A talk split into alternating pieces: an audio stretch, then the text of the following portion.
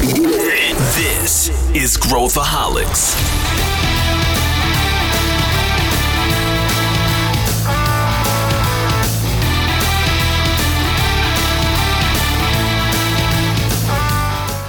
Olá pessoal, aqui é Pedro Weingärtner, sou o CEO da ACE e esse é Growthaholics, o podcast para quem adora inovação e empreendedorismo. Hoje o assunto é cinema, mais precisamente os filmes que os empreendedores deveriam assistir. No fim, acabou ficando uma conversa sobre vários estilos e gêneros de filmes e séries que talvez você goste, mesmo que você não empreenda. Não se preocupe, a gente não abordou aqueles filmes clichês como A Procura da Felicidade, Fome de Poder, que estão em todas as listas imagináveis de filmes que empreendedores deveriam assistir. Então, vem comigo para o cinema. Mas antes, para, para, para. Tô encarnando o João Kleber aqui. Segura um pouquinho, a gente tem um recado da Future Dojo para você. Este episódio de Growthaholics é um oferecimento da Future Dojo, a única escola que une o padrão de qualidade da revista Exame com o conhecimento em inovação da ACE. Acesse futuredojo.com.br podcast e destrave o seu conhecimento. Eu estou aqui com dois cinéfilos, acers, para a gente falar sobre esse tema. Estou aqui com Kim, tudo bem, Kim? Bem-vindo novamente ao nosso podcast. Oi, pessoal, tudo ótimo. Pronto aqui para discutir um pouco de filmes bons e ruins aí e trazer algumas lições, talvez, né? Vamos ver. É isso aí, eu gosto dessa convicção. E eu também estou aqui com H, Gabriel H, nosso já veterano também aqui do podcast e cinéfilo nas horas vagas. Tudo bem, H? Tudo certo, até estava aqui pensando antes desse podcast, fazendo minha, minha listinha de filmes, que eu sou um, um, um cinéfilo meio. É, assim, eu, eu, eu, fujo da regra. Eu, eu, nunca lembro quem é o diretor do filme, eu nunca lembro qual é o filme. Aí eu tava fazendo a lista e falei, puta, por isso que esses dois aqui são bons, os dois são do mesmo. Oh, é o mesmo ator. Então eu tô, tô ansioso para ver o que, que, vai sair. Tô com a mesma convicção do Kim para esse podcast. Eu acho que vai sair coisa legal, mas vai sair. talvez não. Vai sair, vai sair. E esse, bom, o nosso tema hoje é falar sobre o que, que a gente aprende, o que, que a gente tira de filmes. No final, a gente também vai falar um pouquinho sobre o business do cinema. Eu acho que vale a pena a gente falar um pouco sobre isso.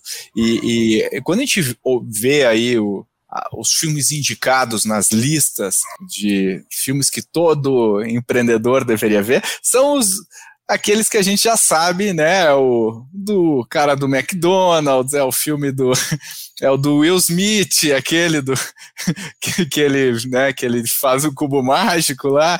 A gente já sabe desse filme. Então, a, o que a gente quer trazer é um é um pouco de um olhar não tão óbvio, assim como a gente fez no episódio de livros. Depois a gente até pode falar desses mais óbvios, mas para a gente falar um pouco de séries e filmes que têm aprendizados aí de, de para empreendedores e o que que a gente tira dessas séries. Vamos ver o que que vai sair. Não tenho a menor ideia do que o Kim e o H vão falar. Eles também não sabem o que que eu vou dizer. Então a gente vai fazer um, uma rotatória aqui e vamos pegar os filmes que a gente que a gente se inspirou das mais diferentes maneiras. Vamos, come vamos começar com você, H. Começa com você. Qual dá o seu primeiro aí o que, que te inspirou no filme? Eu, eu, tinha, tinha preparado aqui a lista só com fome de poder, deixa eu ver aqui, é, é a procura da felicidade.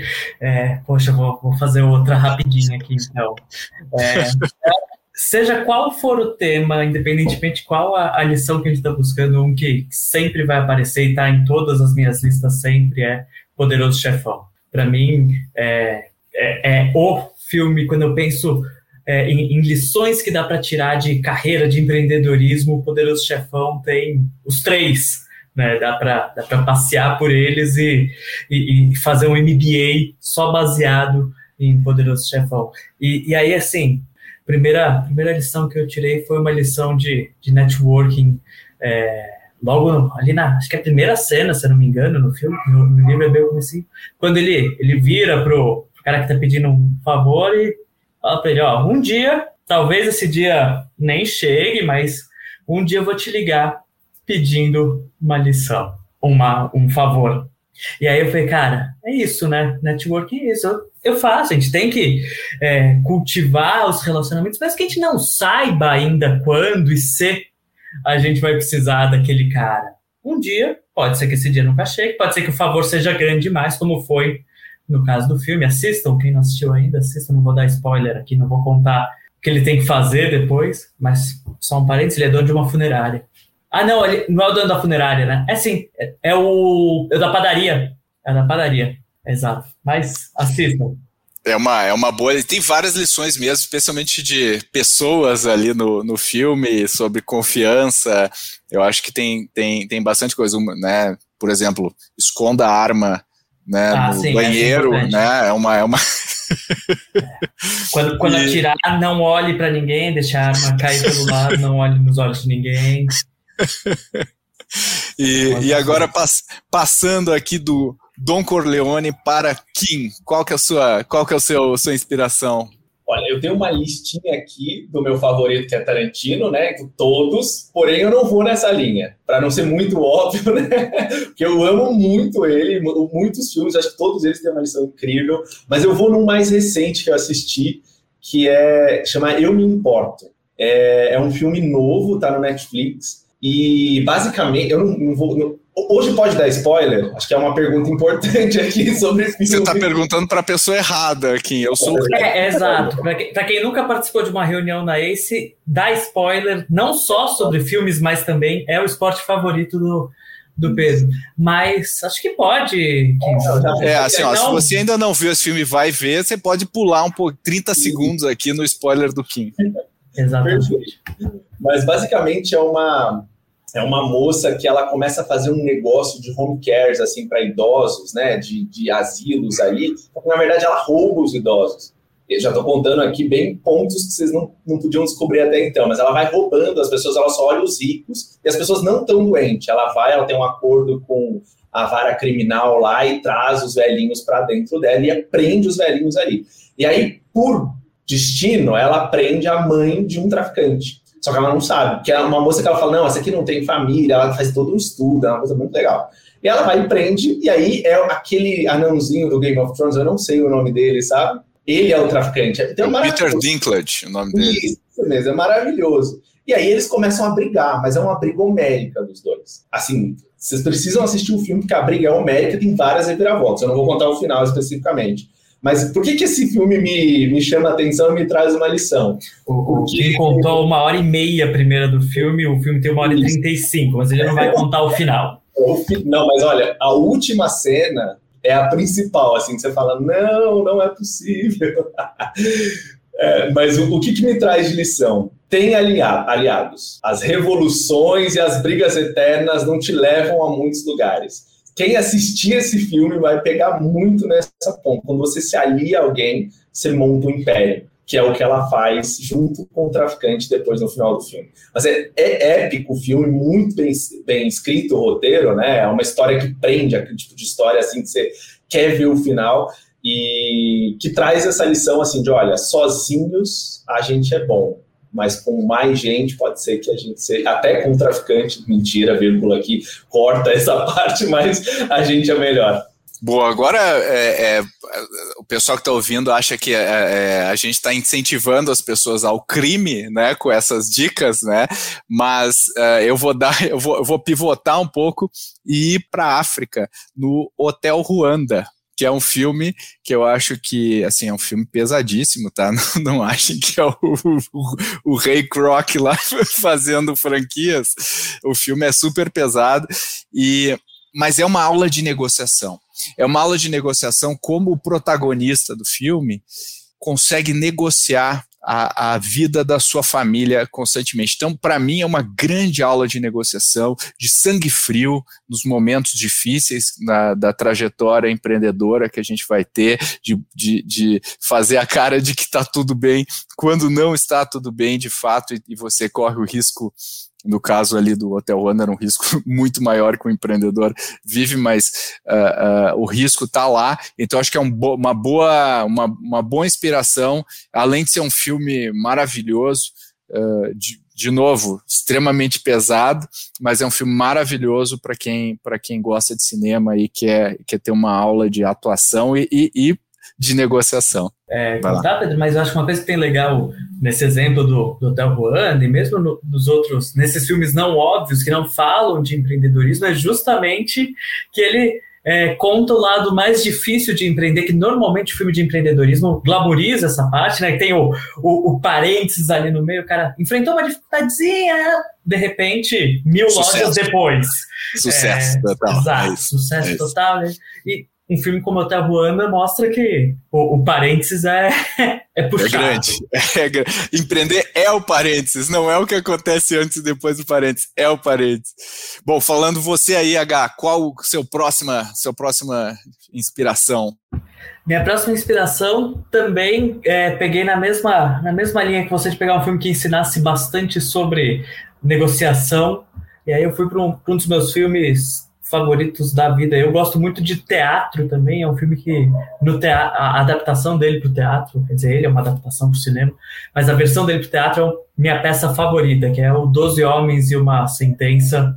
É, sensacional. O jurado número 8 ali, que é o Henry Fonda, que é o pai da Jane Fonda, que para quem está ouvindo aqui, aquela senhorinha que é presa toda sexta-feira protestando contra o clima, também é, ultimamente, mas para mim o, o, jurado número 8 ele é um, uma aula de como negociar, porque ele entra com uma posição firme, ele entra com Pra, dando aqui, acho que filme, spoiler de 56, né? O filme é de 50 e pouco. Acho que esse está totalmente liberado, não vou nem perguntar. É, eu, né?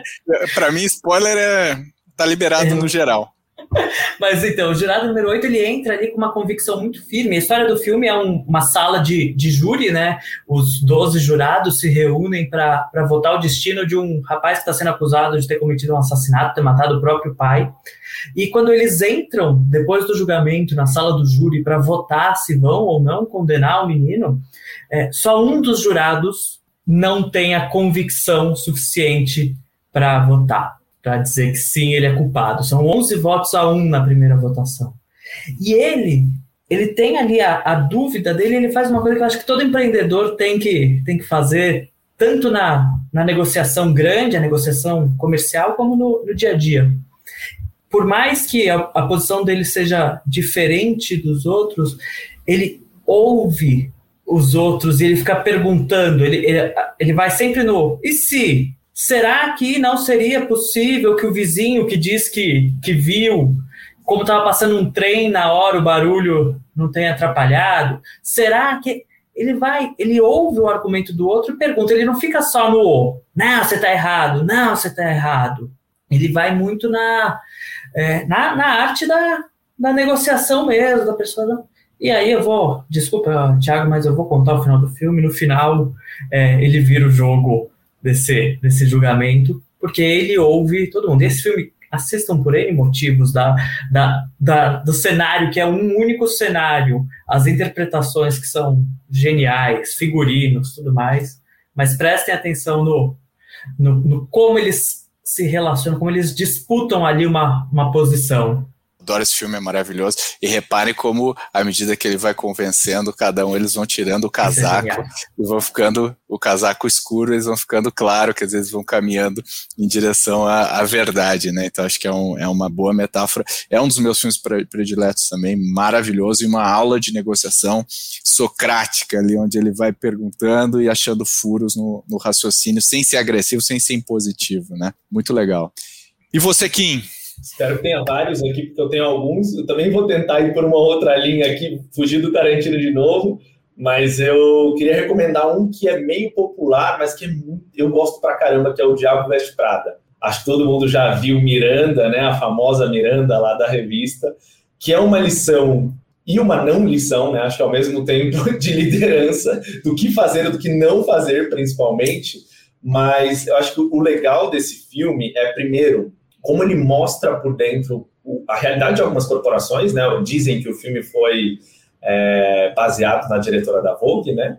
É, mas é interessante de que a gente vê isso acontecendo muitas vezes. Porém, tem um grande porém ali, né? Como o, a perfeição que a Miranda percorre leva com que os funcionários dela cheguem à excelência.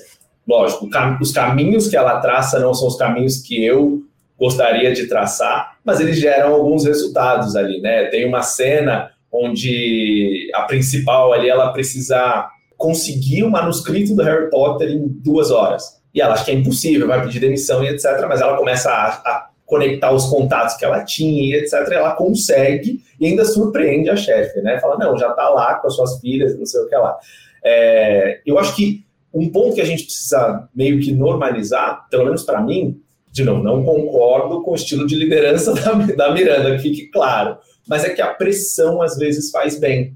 Né? A pressão te força a fazer algumas coisas que às vezes você não estava preparado. Se a gente faz um, um, paralelo com Rápido e Devagar, né, aquele livro, como que às vezes a gente pode ligar algumas pecinhas do nosso cérebro simplesmente, simplesmente porque a gente está numa circunstância que não é comum e normal e faz com que a gente realmente pense no estalo. Então, eu acho que a gente não pode normalizar, logicamente, a pressão, mas eu acho que ela é necessária e boa em alguns momentos. E se a gente faz isso num comparativo com a vida de empreendedor, a minha vida, por exemplo, os momentos de pressão que eu tive, que eram aqueles momentos que eu precisava pagar o salário, eu precisava é, pagar o meu próprio salário e comer, e eu não tinha o dinheiro, precisava tomar algumas decisões ali. As decisões que a gente tomou foram as mais assertivas, as que me trouxeram mais aprendizado. Lógico que não é o normal de toda a vida empreendedora, mas que trouxeram bons insights. Então é, um filme que eu gosto de recomendar e tentar trazer esse paralelo. Legal, vou, vou trazer um, um aqui também, uh, e aí os meus próximos já, já estão na temática uh, empreendedora, tá? Já aviso para vocês, não são óbvios, mas estão na temática. Que, então, meu, meu, minha, minha inspiração, eu gosto muito desse filme também pela, pela história clássica Jornada do Herói, que é do Rock, se você o Rock, ele, ele vai contra todas as chances e ele persiste, ele persiste, ele persiste. E eu não sei se você também dando spoiler aqui, é, no final ele perde, ele não vence no Rock. Desculpa, H, desculpa, ele perde, ele perde. E, e, ele perde por pontos lá, os juízes dão nos 15, 15 rounds, acho que ele luta, ele perde por pontos. Então, é, é, olha que interessante, o filme é, é, mais pela, pela conquista de, de, contra todas as chances, ele virar um, um, um, competidor num páreo de primeira linha e ele comemora, a gente celebra no final uma derrota. Eu acho que isso é muito, tem muito a ver com o espírito empreendedor de vai lá, acorda de manhã, aparece para lutar, luta. Vai lá, aparece de manhã, luta. Vai lá, aparece de manhã, luta. Se você for somar a luta, luta, luta, no final é vitória. No final do, da soma de todas as derrotas, perdendo ou ganhando, vai ser a vitória. Eu acho que isso, essa filosofia tem muito, tem muito ali embedada no, no rock, por isso que eu gosto dessa metáfora. Até descobri recentemente na, na lista de coisas que eu descubro tarde sobre, sobre filmes, eu descobri que é do mesmo diretor de, de rock, que é o Karate Kid também. É, a, e aí seleciono principalmente a relação mentor-mentorado, a relação buscar se apoiar ali em alguém que, uh, que já trilhou o caminho, que está tá disposto a te ensinar a lição, nem sempre da forma que você vai entender de primeira, mas às vezes o põe casaco, tira casaco, põe casaco, tira casaco, é, acontece de N formas no empreendedorismo.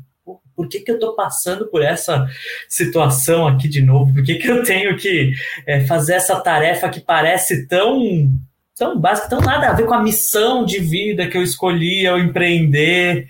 Mas no final você tem ali um, mentor, alguém que te lembra que você tá, tá nessa, porque, como quem falou, você tem salário para pagar no final do mês, você tem o seu salário para receber, você, você consegue se manter persistente. Então, acho que ali o, o trabalho que o Sr. Miyagi faz com ele de, de construção desse menino, todo mundo que, que empreende de uma ou de outra forma tem, tem que ter o seu Sr. Miyagi, porque senão a gente não dá conta sozinho. A gente não não vai sair do outro lado forte e, e, e, e com, a, com, as habilidades que a gente precisa se não tiver alguém que, que mantenha a gente na trilha, como o Sr. Miyagi batalhou para fazer com o Daniel. É uma boa, é uma boa metáfora aí. E eu tive vários senhores Miyagis na minha, na minha vida, e nem sempre eles falaram que eu queria ouvir, mas falava o que eu precisava ouvir. Eu acho que essa, esse é o benefício e a benção de ter um, alguns Miyages aí na sua, na sua jornada, né? E você, Kim? É, eu, indo nessa linha até do, do, do mestre ali, é, é, um que fala bastante de propósito, né? Que é o Teoria de Tudo, que é, né, é um, um, filme incrível. Eu gosto muito de física, até gostaria de recomendar também um canal de YouTube que fala sobre isso, que é Física para Todos, Física física para todo mundo, que fala um pouquinho da teoria de tudo e etc. Mas como propósito fez com que né, tivesse, ele tivesse toda aquela trajetória. Tentar unificar a física quântica com a física mecânica era um propósito tão claro, tão condizente, que as descobertas que ele foi fazendo ao longo da carreira científica dele é, trouxeram outras formas de pensar o mundo todo estão até conectadas com a física quântica, né, com a computação quântica, etc. Então eu queria conectar bastante esse fato de se os desafios estão aí, a gente tem que ter a mentoria e o propósito universal, aquele eu preciso chegar lá, que é um desafio que ele é proporcionalmente grande, mas ele pode ser atingível, ele gera um, ele destrava uma chavinha na gente, né? E o, o, empreendedor ele tem essas coisas. Ele geralmente tem uma rede de mentores interessante, ele tem grandes desafios no dia a dia e ele tem um propósito muito claro. Eu acho que eu nunca conversei com um empreendedor que não tivesse um norte ali. Olha, eu quero chegar lá. O como vamos descobrir no meio do caminho. Vai ser difícil, não vai ser bem por aí, mas é, é, é, um, é um, filme que eu gosto bastante e mostra um pouco da vida é, dele ali, de como que ele supriu a doença, como foi a vida amorosa dele, é muito interessante. Legal. Bom, eu vou, eu vou no meu último aqui de filmes famosos aqui para entrar nos mais obscuros, que é o Wall Street. Eu gosto muito desse filme, né, com Michael Douglas, o Charlie Sheen, e, e esse filme tem uma tem uma é, né, tem uma série de frases clássicas já, né, do ganância é bom e tudo mais. Mas eu gosto do filme porque que eu acho que a lição é a lição contrária, não é a lição do filme. Mas é que quando a gente está só focado no dinheiro, só focado no resultado e não no que eu estou construindo e não no meu propósito, é, muitas vezes eu não consigo atingir o que eu quero. É, acho que só, só o foco no dinheiro eu acho que é um que é fica seco, fica árido e acho que o protagonista do filme descobre isso da pior maneira possível uh, e ele começa a ir contra a ética e contra os seus valores e ele sofre, a gente vê o clash que ele tem até com o pai, né, comparando com os valores aí do que o pai tem, que é um trabalhador aí de colarinho azul. E eu acho que essa, essa uh, filosofia aí, como um, um contra-exemplo, eu acho que também é, é interessante no, no, Wall Street, além de ser um filmaço né, para assistir. É, eu acho que o Wall Street é épico, né?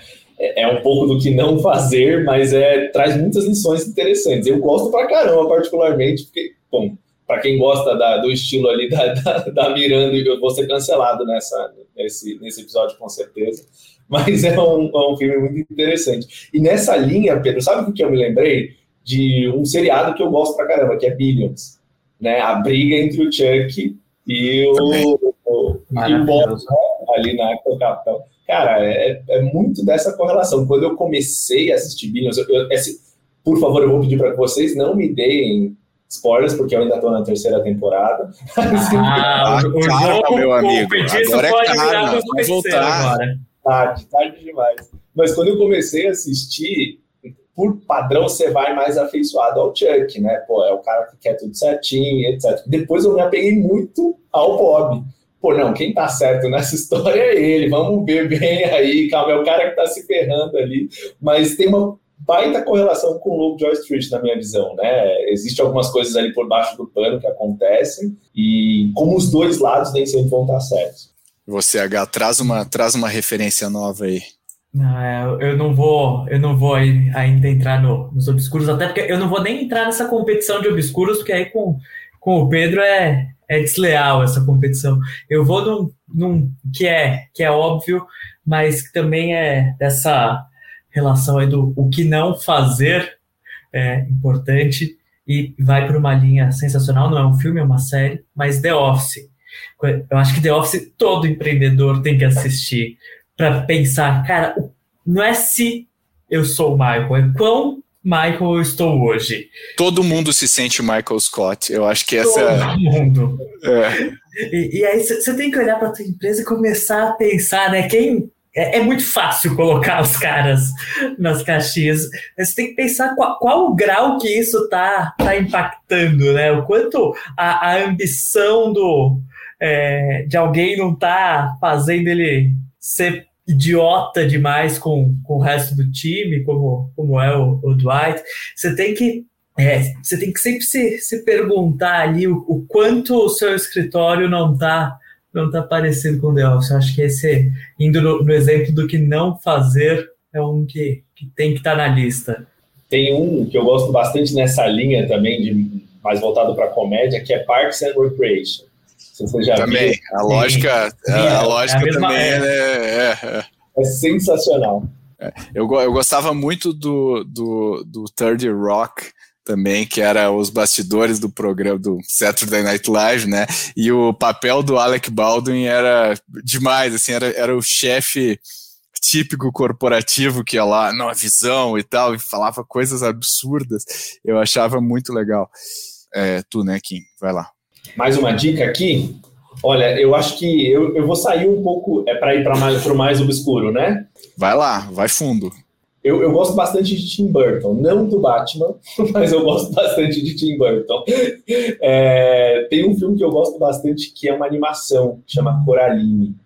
E é muito diferente, assim, eu acho que tem algum, alguns pontos interessantes de enfrentamento de medos ali, né? É um filme bem macabro, que eu acho que não é para criança de longe, não é para uma criança assistir aquilo, mas como muita coisa está na nossa cabeça, né? E a gente precisa enfrentar essas coisas no final do dia. Eu, particularmente, gosto muito do Tim Burton, da, da forma como ele dirige os filmes, etc. E eu acho que esse filme é um, um filme que nem, quando eu converso com as pessoas, muita, muito pouca gente assistiu. E é um clássico, assim, que eu aconselho todo mundo a entender, a olhar para os medos, a olhar, olha, para os desafios de uma forma diferente. É, eu, eu gosto muito. E, e pasmem, né? O Neil Gaiman, né, que é o autor, a história do Coraline, as crianças no livro, quando tu lê para as crianças, elas não sentem medo. Os adultos sentem medo, as crianças não sentem medo. É, é muito interessante. É, o filme não, o filme é dark, o filme é dark. O filme, o filme dá medo pelo clima, pela música, por tudo. Mas quando tu lê a história para as crianças, elas não sentem medo e os adultos sentem. É muito curioso isso. É, é, e, e meu filho adora a história. E eu, eu acho assim, pegando daí agora, indo para o Vale do Silício, Acho que tem duas séries que são também. É, assim, uma, uma é bem conhecida, outra é, é menos. Uma que é o Silicon Valley, que é a série de comédia, que eu, eu acho muito engraçado também, pegando o gancho do, do H. E as piadas são muito boas, especialmente se você está mais familiarizado com o mundo das startups. E, e, é, e é impressionantemente realista o, o, a série, com, porque é, como eles têm muitos consultores do Vale do Silício ajudando a fazer o roteiro e tudo mais, ela é muito realista nos termos, no que acontece. Claro que ela é extremada e, e pastelão, mas eu acho que vale a pena assim para entender um pouco da lógica do Vale do Silício, que nem sempre Também é uma sempre lógica. Dá para identificar é. as pessoas. Você vai numa competição de pitch de startup, você vê. Total, todo mundo vai. Eu quero mundo, mudar todos. o mundo quero mudar o mundo, quero mudar o mundo, todo, todos os pitches, né? E, e eu acho que é, é, bem interessante, tem, muita, tem muito aprendizado ali interessante, e eu acho que uma que é mais obscura, que chama Halt and Catch Fire, não sei como é que é o nome em português, mas é uma série que se, se passa nos anos 80 e é no início da, da, do PC, e aí é um time que está montando um, o PC, e daí tem toda a onda de games e a, a, contracultura, e é muito interessante a maneira como a série se desenrola, e tem bastante aprendizado ali de empreendedorismo, de, de, de muitas coisas que hoje a gente vê eh, né, não, são, não foram inventadas hoje como a gente acha né, nos anos recentes. Então, vale a pena ver como só muda de cenário, mas as batalhas que a gente tem são são as mesmas. Então, os atores são muito legais. Halt and Catch Fire é o nome dessa série, vale a pena conferir. Já, já peguei o. É, não tem título em português, pelo menos não achei. Mas... Pois é, é, é, um processo de, de, de computação, o Halt and Catch Fire, por isso que é o nome da, da série. E é bem surpreendentemente boa. E, e aí tem mais uma última série que, que, que, que assim tangencia e aí pega uh, os grandes grupos de empreendedores aí, que é a série Succession que tem no, na HBO, que inclusive a musiquinha de abertura é a musiquinha mais viciante que existe, nunca sai da minha cabeça. E, e mostra os bastidores de uma família, claro, fazendo uma, uma homenagem ao, ao Murdoch, né, ao Rupert Murdoch aí no império de mídia e mostra como que a família, os sucessores, como é que eles lidam com isso e, e mostra a podridão ali do, do, do, do modelo e, e, mostra também é um, é um negócio de como a gente não quer ser, né, de, do que, que a gente não quer construir. Também nessa linha de, de séries aqui um pouco mais, fa fala sobre negócio, mas não não o tipo de negócio que a gente está acostumado, mas também tem muitas lições de empreendedorismo, é o negócio, série brasileira da, da HBO também, né? Que é, ela vai por, por um outro caminho, mas é, é, é, é louco como a gente vê o quanto ter, ter a visão de empreendedorismo. É, já, já que esse podcast ele pode ter filmes, filmes e crimes, é o, é o nome, né? Como, como, é, como a ilegalidade está representada no cinema e suas relações com o empreendedorismo. É o nome de uma tese de mestrado ou de um samba enredo.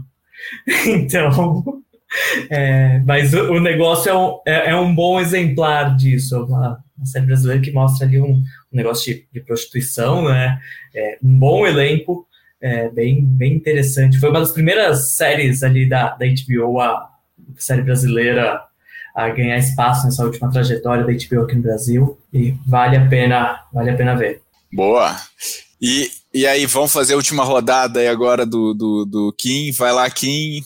É, eu, um que eu também comecei a assistir recentemente é Inside Bill Gates, né? É a série sobre o Bill Gates ali e o, o, fato interessante é o quanto ele erra, o quanto nada dá certo, né? Ele tenta erradicar a febre amarela na, na África, não funciona, criar energia nuclear e não dá certo.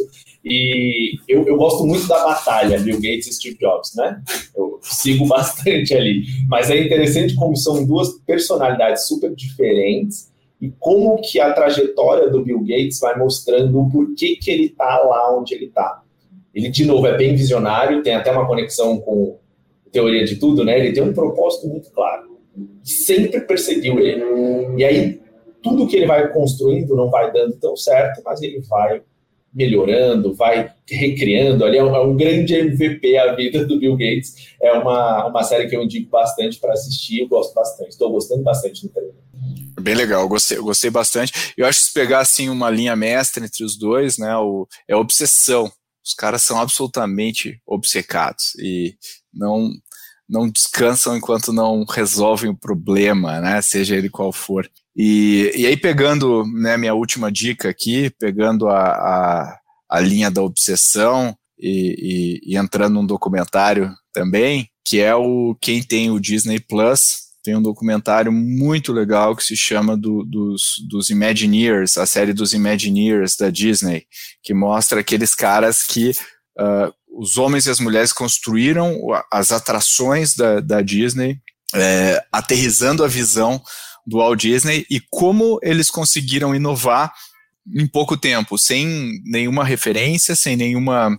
Ninguém tinha feito isso antes e eu acho que é muito essa visão, e eu acho que é muito inspiradora. O Walt Disney é um cara que me inspira tremendamente pelo, pelo, pelo que ele construiu, pela consistência. Eu acho que a palavra consistência é muito, muito associada a ele como empreendedor. E, e, e o, o que eles, o que esses caras produzem, o que, essa, o que esse time faz é incrível para a época, é incrível a, a, a, forma como pensam, como uh, executam, como colaboram. Eu acho que tem me, dá, me deixa muito inspirado ver essa série quando eu vejo, eu fico cheio de ideias e, e, e ver a qualidade, o detalhe, e, pô, isso aí é, é, é muito inspirador. Bom, com, com isso já estamos aqui, demos uma metralhada de filmes, séries e, e, e né, indo do crime ao bem, do crime ao crime, basicamente a gente é, foi o tema, né? Foi, foi. Então, Mas eu acho que tem várias coisas legais aí. No mínimo, se você não tirar nenhum insight desses filmes que a gente, séries que a gente indicou, você vai se divertir assistindo.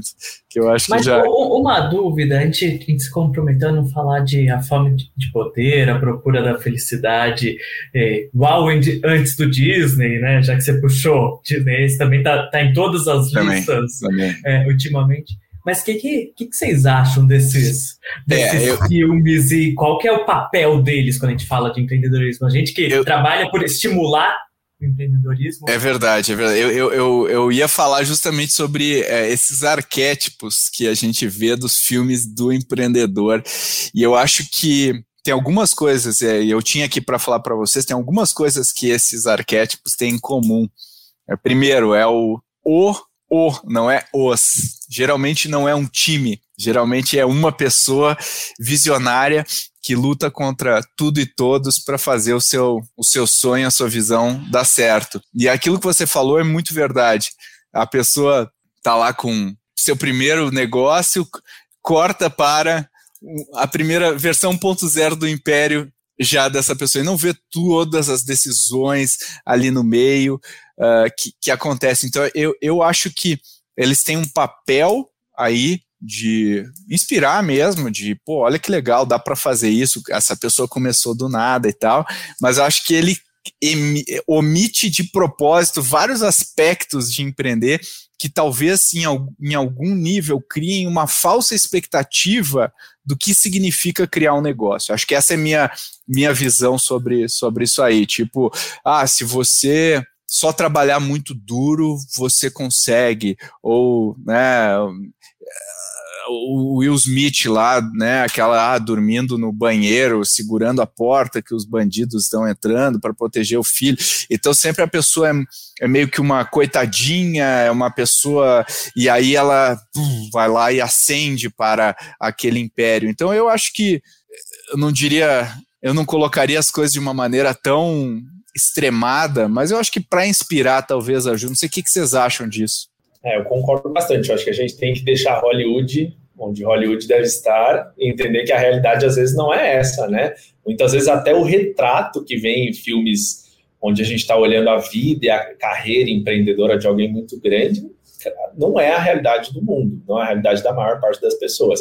Acho que a gente tem que entender, eu acho que a gente tem que tirar boas lições, com certeza. Trazer isso também como um momento de descontração para também se munir de algumas coisas e algumas, é, alguns insights importantes, mas a gente não pode se deixar levar pela facilidade, como uma hora e trinta, duas horas de filme, as coisas acontecem. No mundo real não é bem por aí, né? Tem conta para pagar, tem time, tem problemas que vão acontecendo que não estão retratados ali de uma forma tão explícita, muitas vezes. É, eu acho que é, falha, falha em retratar aquilo que a gente falou, né? Tudo que está tá no meio e não só o, os problemas, né? Porque empreender é emocionante, é, é legal, mas tem, tem dias que, que a tarefa é resolver um monte de pepino burocrático, é ficar, ficar na fila do cartório.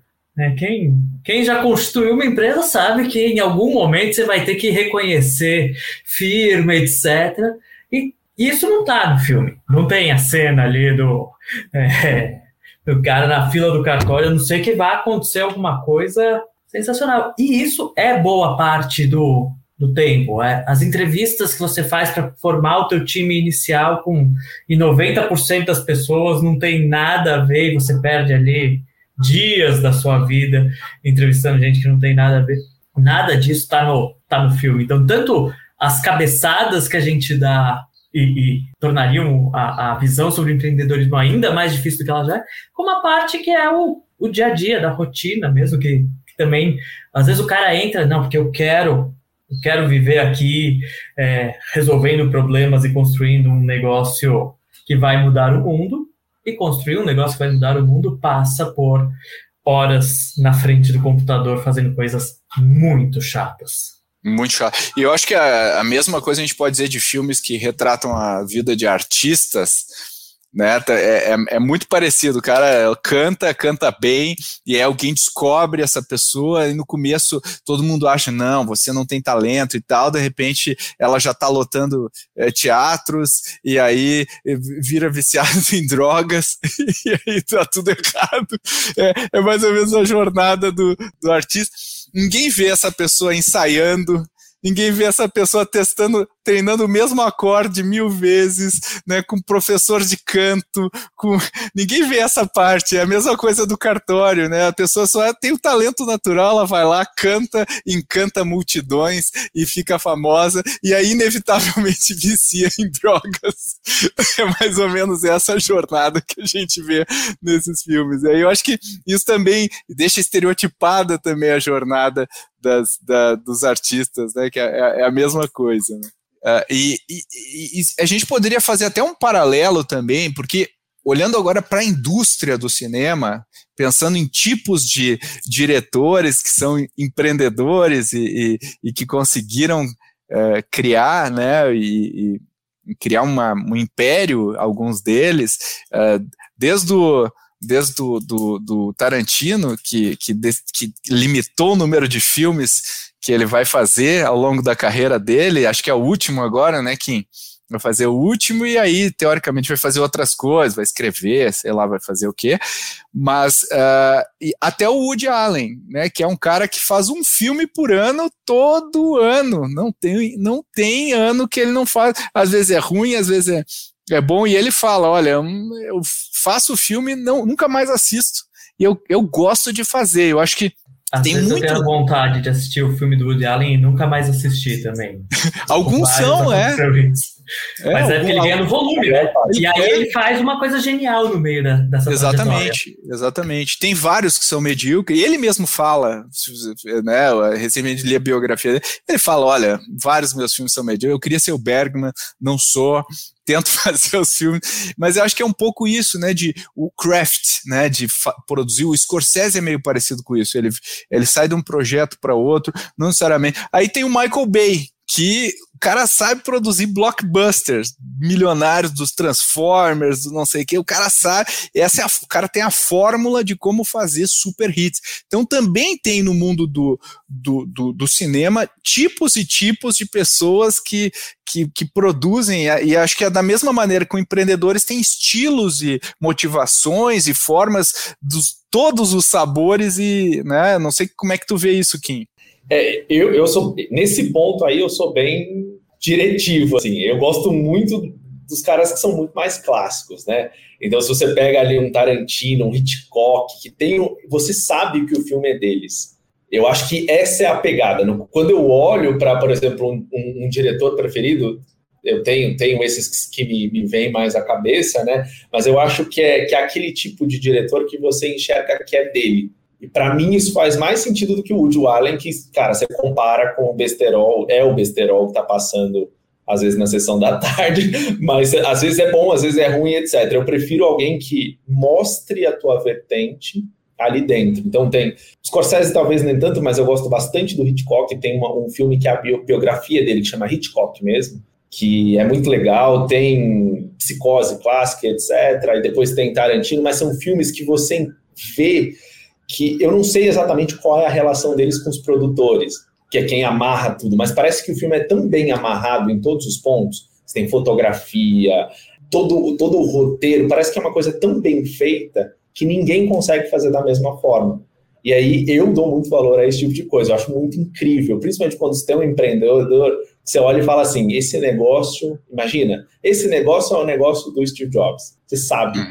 Tá. Que é autoral. Você, você vê é. o autor por trás ser autoral enquanto empreendedor também é um também é um talento. E assim, não só diretor, os diretores, mas uh, tem produtores que são extremamente né, tipo, lá pegar o Joe Silver lá que era de, de, de filmes de ação, o Duro de Matar e todos, e o cara sabia fazer filme de ação, pegava um diretor que meio que obedecia o que ele queria e ele fazia né, vários filmes de ação. A gente agora nas séries de TV, a gente tem a figura do showrunner lá, que é o, não é o diretor, não é o roteirista, é o dono do, né, ou a dona do, da série, que né? No Game of Thrones é uma dupla, no Billions é uma dupla também, e eles vão lá, né? Não, é, é mais do que produtor, é o showrunner que eles falam. Então tem esse, esse negócio por trás, mas uh, o filme ele tem uma característica de eu faço o filme e ele dá certo ou não dá certo. Eu não tenho como co ficar corrigindo o filme, e nesse aspecto ele lembra muito, por exemplo, o mercado de, de games, né? O, o lança um game. Game eu ainda posso melhorar o game, se é um game online e tal, mas é, é o lançamento, né? É o, é o, é o produto que, que vai lá. E eu acho que o streaming meio que que está meio amenizando um pouco essa, essa questão, porque ele paga pro, né, ou compra o filme e tal, e a gente não sabe mais a, a audiência, só a Netflix ou a Prime sabem a audiência. Né? Como é que você vê toda essa. Existe uma correlação que você vê, H, entre uma coisa e outra? Cara, eu sempre admirei muito essa, essa capacidade de, de obra fechada, né? Seja um livro, isso é muito difícil. Eu acho que a gente que vem, vem de uma cultura de, de ciclo de feedback, de colocar o produto na mão do, do cliente. Eu, assim, eu fiz um, eu fiz um documentário quando eu estava na faculdade de jornalismo. Meu TCC foi um, foi um documentário e para mim era um sofrimento, porque eu olhava aquilo e falava, tá ficando uma porcaria. Chegou no final, de fato estava uma porcaria, mas eu tirei nota 9,5, né? 9,5. Se fosse 10 eu lembraria, então foi 9,5. Foi uma nota alta ali. Então, tava bom. O público gostou. Essa, essa aflição de você ter uma distância é, entre a tua produção e o público, para mim, ela, ela é bem, bem complicada. Eu acho que com o streaming, a gente consegue amenizar um pouco, mas isso já não muda, porque o filme tá pronto quando. Mas você já tem tanto, tão mais informação, né? Caso clássico ali, a Netflix, quando montou House of Cards, foi porque viu nos seus dados a, a, o quanto a temática política, o Kevin Space, coitado, que caiu em desgraça, o diretor, todo, todo, toda essa, essa sinergia junto dava certo. Então, você já direciona um pouco melhor, mas ainda assim é, é uma lógica que para a gente que está acostumado a colocar o produto na mão do cliente e, e, pegar o feedback, eu acho que é muito, muito dolorosa. Eu não, não quero voltar a dirigir documentário, não. Pô, eu queria muito ver esse seu documentário, H. E, é, eu, não, não é legal, não. Eu, eu, acho que, eu acho que o ato de você colocar sua criação no mundo tem muito a ver com, com empreender. Né? Você coloca a sua cara no mundo e, e você é, começa a ficar passível de crítica externa. E eu acho que é, quando você tem, né, eu acho que aqui, por exemplo, a gente falou do Woody Allen ali, né, o, o Kim criticou ele aqui, e ele francamente não se importa com isso, porque ele não faz pela fama, ou ele faz porque é isso que ele faz. Ele coloca um filme depois do outro, assim como a gente coloca uma empresa no, no mercado e a gente pode ser muito criticado. Uh, e eu acho que o que a gente está falando aqui, ouvir mais a nossa voz né, interior e não se preocupar tanto com o que os outros pensam da nossa criação, porque tão pouca gente cria de fato e coloca a cara para bater que você, ao criar, você já está num seleto grupo de pessoas que toparam arriscar. E eu não ouso ficar detonando quem cria, sabe? Porque só o ato de criar já é um ato de coragem e separa quem faz de quem critica. Como é que vocês veem isso? Como é que você vê isso, Kim? É, eu tenho até uma provocação anterior, né? Porque eu, eu, enxergo, por exemplo, eu tenho um medo, um receio de essas empresas de streaming, né? O quanto elas estão matando diretores excepcionais.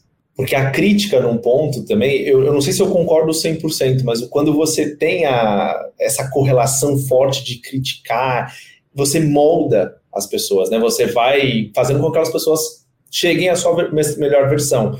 Então, talvez a minha, a minha contra-pergunta aqui seja Pedro, é, será que com essa comodização dos filmes via streaming, a gente vai poder ter novos Tarantinos, Hitchcocks? Porque eu enxergo esse ponto que você está trazendo, mas eu também enxergo que pode ser problemático. Porque eu acho que, beleza, o fato de criar é interessante, mas se eu criar qualquer porcaria, pode não ser muito bom. Se eu recebo o meu feedback, eu vou melhorar e etc. Então, eu acho que eu trago essa provocação de volta aqui. É um, um bom ponto, cara, é um bom ponto. Eu acho que o streaming, né, a gente fala que o streaming agora democratiza, tem filme para todo mundo e tal, mas os hits ainda são os filmes do tela quente, né? O Chris Hemsworth vai lá e se vinga de todo mundo que matou, né, preenche a sua mulher, sua família, sua e vai lá e mata, mata todo mundo. Esse é o filme ainda que é o destaque do Prime do Netflix e tal. Ainda tem um pareto uh, em cima disso, o que mostra que o nosso gosto é bem menos eclético e bem mais movido pela massa do que a gente gostaria de admitir, né? Nós como colocando chapéu de consumidores é um bom ponto, né? Que eu acho que tem muito dinheiro sendo injetado para produção Uh, não sei.